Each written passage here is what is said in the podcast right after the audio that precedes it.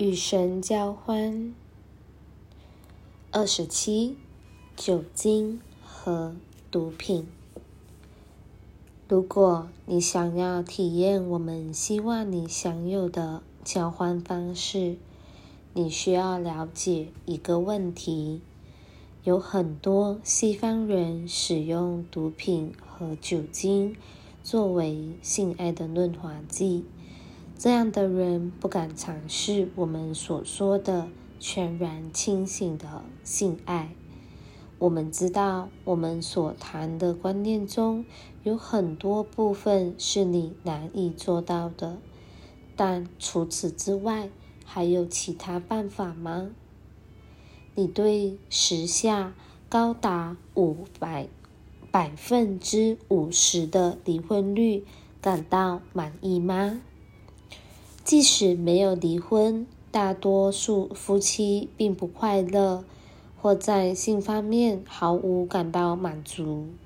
难道你不会对这种吸引人的性体验感到好奇？这条路虽然，这条路难道不值得你花几个月时间体验一下，看看其中有什么奥妙？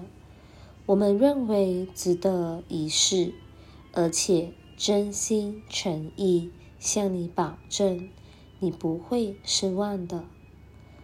你看，我们从制高点看着地球上的人在电脑前面自慰，这些人喝得半醉，好让自己有办法做爱，但他们通常没有。真正享受这个亲密的经验，所以说你需要帮助，而我们在此帮助你找到性能量所能指引你的光明道路。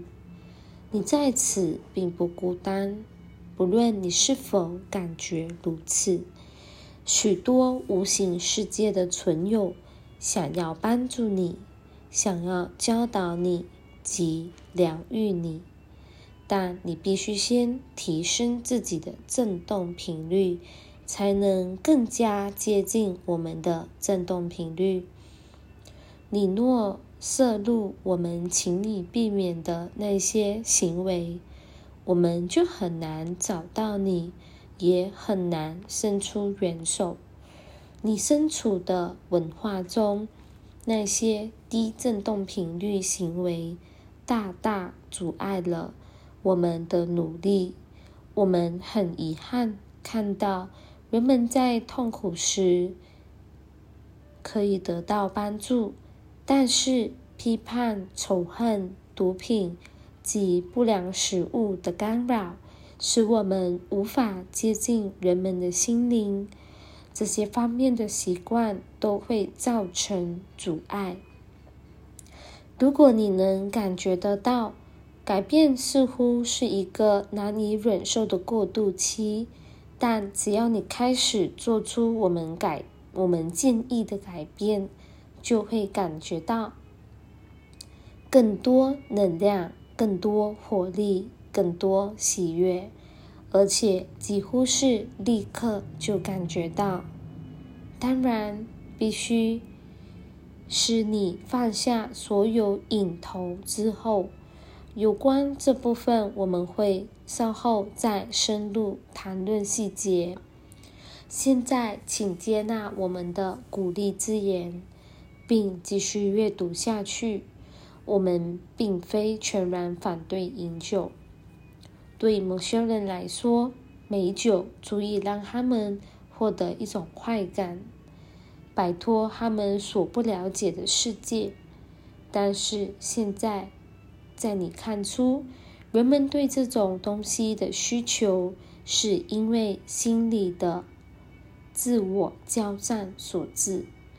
一个你不喜欢的工作，或你觉得无趣的伴侣，都可能是。促使你想再喝一杯的原因。至于嗑药形式本身不是真正的问题，问题在于你为何要使用毒品？你使用它的时候感到平安吗？若是如此，它不会带给你伤害。问题是，你的内心如果真的平安，根本不会想碰这些东西。现在你已经知道，过度饮酒是因远离上帝所致。甚，其实人们对能够改变心灵状态的其他物质之渴望，也是同样的道理。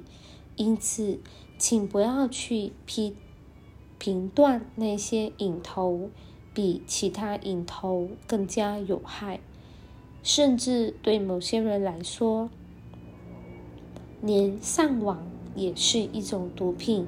就像饮酒对某些人的作用一样，我们还是那句老话：解决之道就在，就是回头与神的喜悦能量连接。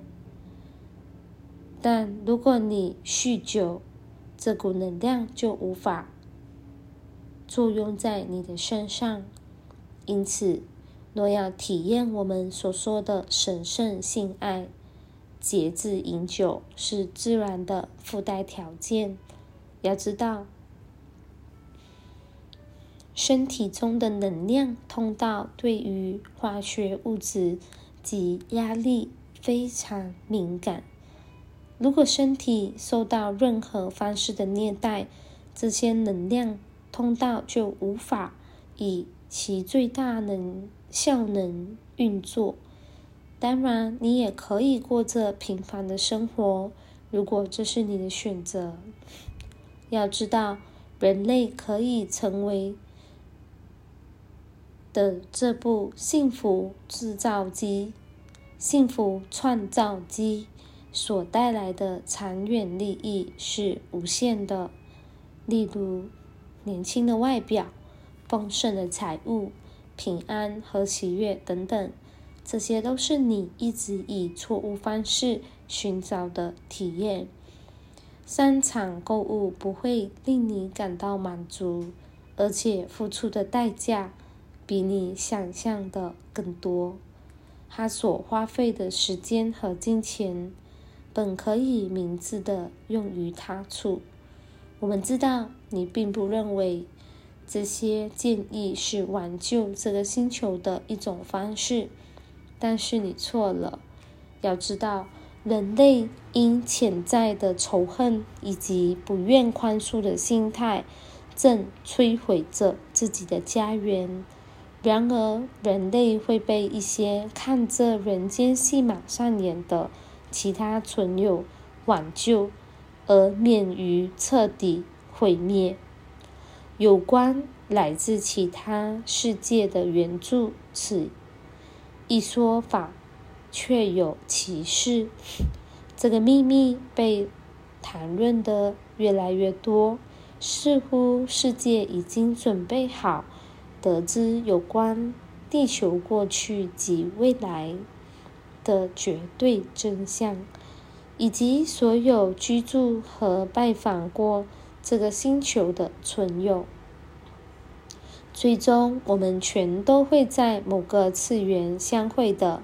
但是，此时这里是我们的教学场所，也是一个可爱的地方。我们所说的这些话，是你迈向一个崭新未来的通道。本书所教导的观念，确实会将你领至你想要前往的地方。让你获得充满平安、和谐及喜悦的交换体验，不论你有没有伴侣。